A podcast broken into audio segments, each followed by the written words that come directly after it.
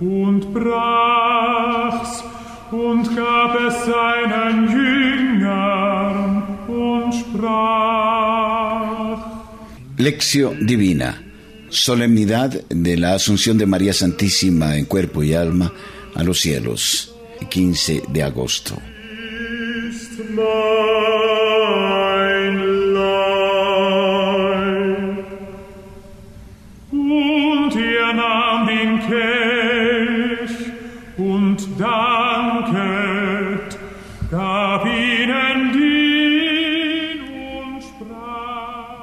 Lección.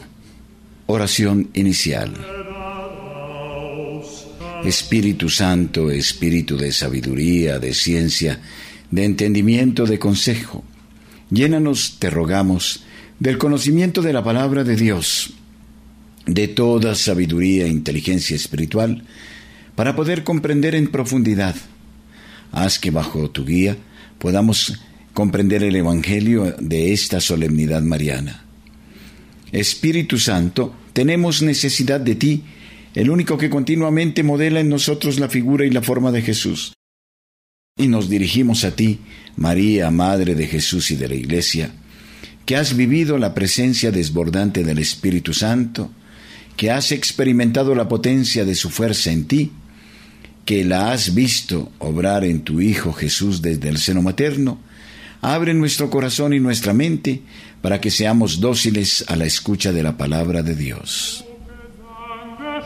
angesprochen hatten, gingen sie hinaus an den Ölberg.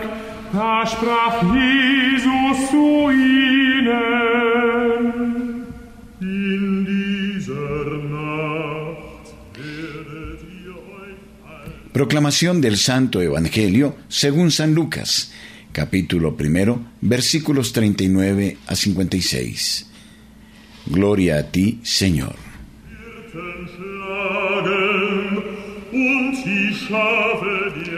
En aquellos días se puso en camino María y se fue con prontitud a la región montañosa, a una ciudad de Judá. Entró en casa de Zacarías y saludó a Isabel. En cuanto oyó Isabel el saludo de María, saltó de gozo el niño en su seno. Isabel quedó llena de Espíritu Santo y exclamó a gritos, Bendita tú entre las mujeres y bendito el fruto de tu seno. ¿Y de dónde a mí que venga a verme la madre de mi Señor? Porque apenas llegó a mis oídos la voz de tu saludo, saltó de gozo el niño en mi seno. Feliz la que ha creído que se cumplirán las cosas que le fueron dichas por parte del Señor. Y dijo María, Alaba mi alma la grandeza del Señor, y mi espíritu se alegra en Dios mi Salvador, porque ha puesto los ojos en la pequeñez de su esclava. Por eso desde ahora todas las generaciones me llamarán bienaventurada, porque ha hecho en mí grandes cosas el poderoso, santo es su nombre, y su misericordia alcanza de generación en generación a los que le temen. Desplegó la fuerza de su brazo, dispersó a los de corazón altanero, derribó a los potentados de sus tronos, y exaltó a los humildes, a los hambrientos los colmó de bienes, y despidió a los ricos con las manos vacías. Acogió a Israel su siervo, acordándose de su misericordia, como había anunciado a nuestros padres en favor de Abraham y de su linaje por los siglos. María se quedó con ella unos tres meses y luego se volvió a su casa. Palabra del Señor. Gloria a ti, Señor Jesús.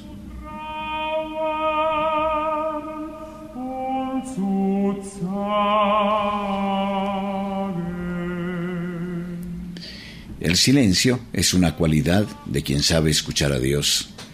Esfuérzate por crear en ti una atmósfera de paz y de silenciosa adoración. Si eres capaz de estar en silencio delante de Dios, podrás escuchar su respiro, que es vida. Bleibet hier und wachet mit mir. Meditatio. Clave de lectura.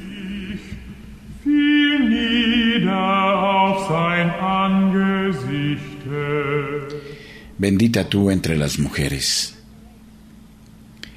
En la primera parte del Evangelio de hoy resuenan las palabras de Isabel, bendita tú entre las mujeres, precedidas por un movimiento espacial.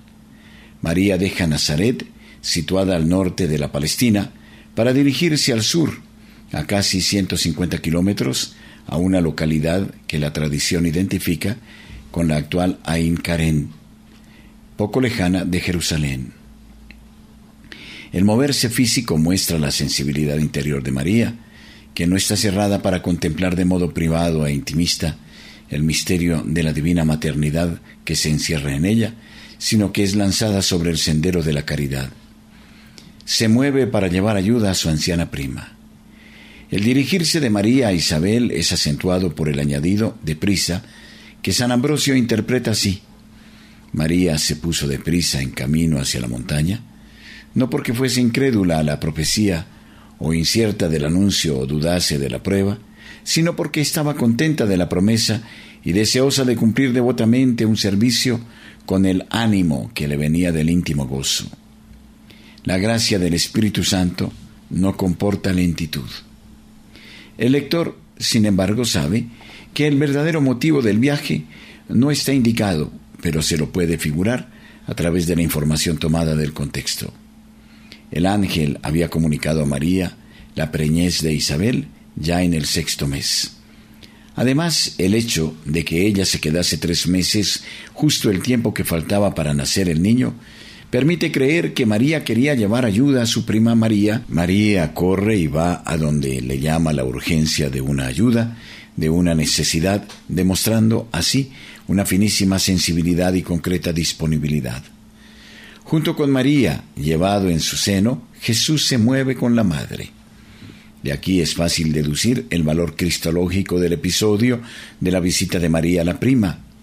La atención cae sobre todo en Jesús. A primera vista parecía una escena concentrada en las dos mujeres.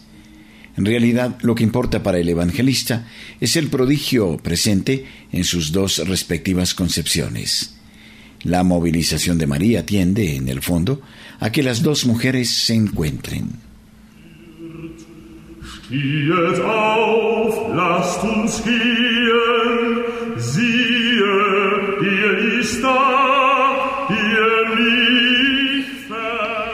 Apenas María entra en casa y saluda a Isabel, el pequeño Juan da un salto. Según algunos, el salto no es comparable con el acomodarse del feto, experimentado por las mujeres que están en cinta. Lucas usa un verbo griego particular que significa propiamente saltar. Queriendo interpretar el verbo un poco más libremente, se le puede traducir por danzar, excluyendo así la acepción de un fenómeno solo físico. Algunos piensan que esta danza se pudiera considerar como una especie de homenaje que Juan rinde a Jesús, inaugurando, aunque todavía no nacido, aquel comportamiento de respeto y de subordinación que caracterizará toda su vida. Después de mí viene uno que es más fuerte que yo, y al cual no soy digno de desatar la correa de sus sandalias. Un día el mismo Juan testimoniará quien tiene a la esposa es el esposo. Pero el amigo del esposo que está presente y lo escucha, salta de gozo a la voz del esposo, pues así este gozo es cumplido. Él debe crecer y yo por el contrario disminuir. Así lo comenta San Ambrosio. Isabel oyó antes la voz, pero Juan percibió antes la gracia. Una confirmación de esta interpretación la encontramos en las mismas palabras de Isabel, que tomando en el versículo 44 el mismo verbo ya usado en él, precisa, ha saltado de gozo en mi seno. Lucas, con estos detalles particulares, quiere evocar el prodigio verificado en la intimidad de Nazaret. Solo ahora, gracias al diálogo con una interlocutora, el misterio de la divina maternidad deja su secreto y su dimensión individual para llegar a convertirse en un hecho conocido, objeto de aprecio y de alabanza. Las palabras de Isabel, bendita tú entre las mujeres y bendito el fruto de tu vientre, ¿A qué debo que la madre de mi Señor venga a mí? Con una expresión semítica que equivale a un superlativo entre las mujeres, el evangelista quiere atraer la atención del lector sobre la función de María, ser la madre del Señor. Y por tanto a ella se le reserva una bendición, bendita tú, y dichosa beatitud. ¿En qué consiste esta última? Expresa la adhesión de María a la voluntad divina. María no es sólo la destinataria de un diseño arcano que la hace bendita, sino persona que sabe aceptar y adherirse a la voluntad de Dios.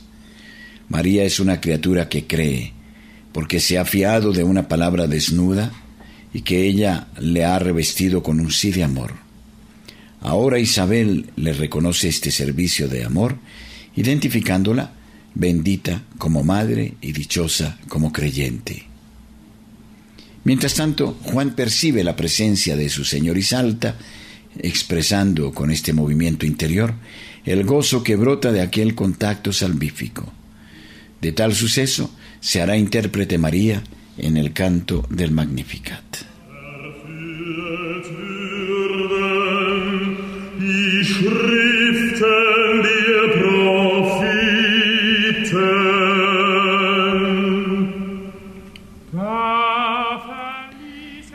Este canto, María se considera parte de los Anahuim, de los pobres de Dios, de aquellos que temen a Dios, poniendo en Él toda su confianza y esperanza, y que en el plano humano no gozan de ningún derecho o prestigio. La espiritualidad de los Anahuim puede ser sintetizada por las palabras del Salmo 37. Está delante de Dios en silencio y espera en Él, porque aquellos que esperan en el Señor poseerán la tierra. En el Salmo 86, el orante, dirigiéndose a Dios, dice, Da a tu siervo tu fuerza.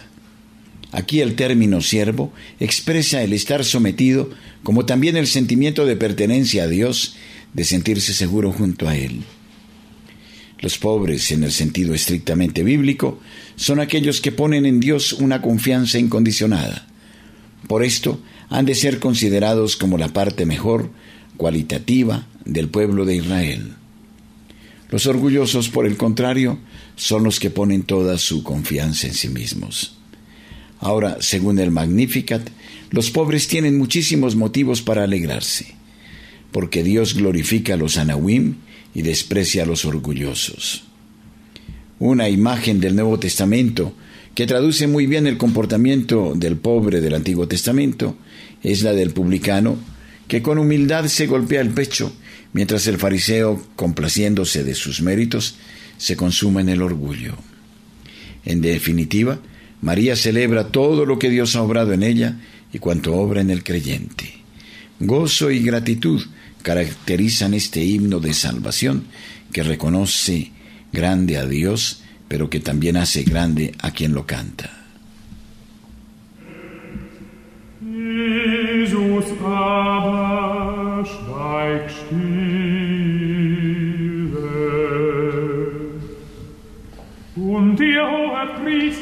Elementos de reflexión.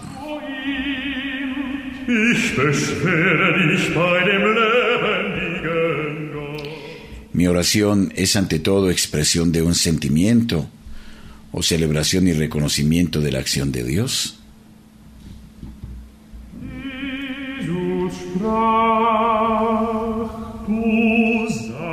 María es presentada como la creyente en la palabra del Señor. ¿Cuánto tiempo dedico a escuchar la palabra de Dios?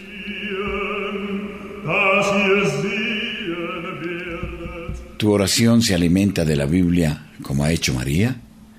¿O mejor me dedico al devocionismo que produce oraciones incoloras e insípidas? ¿Te convences que volver a la plegaria bíblica es seguridad de encontrar un alimento sólido escogido por María misma?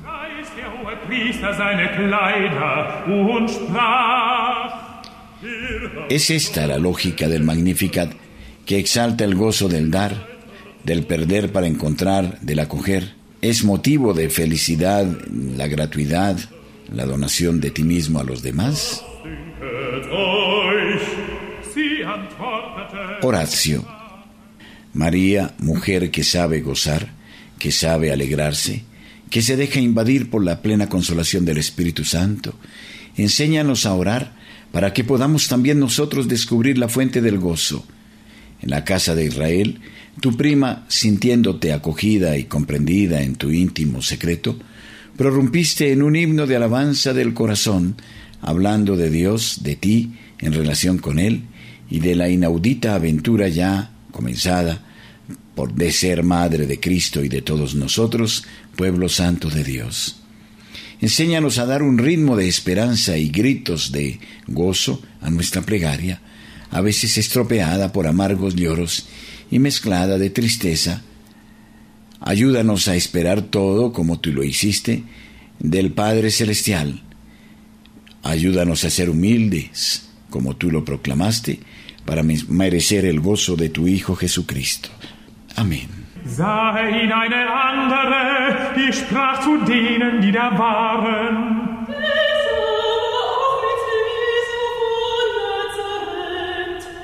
Und er leugnete abermal und schwor,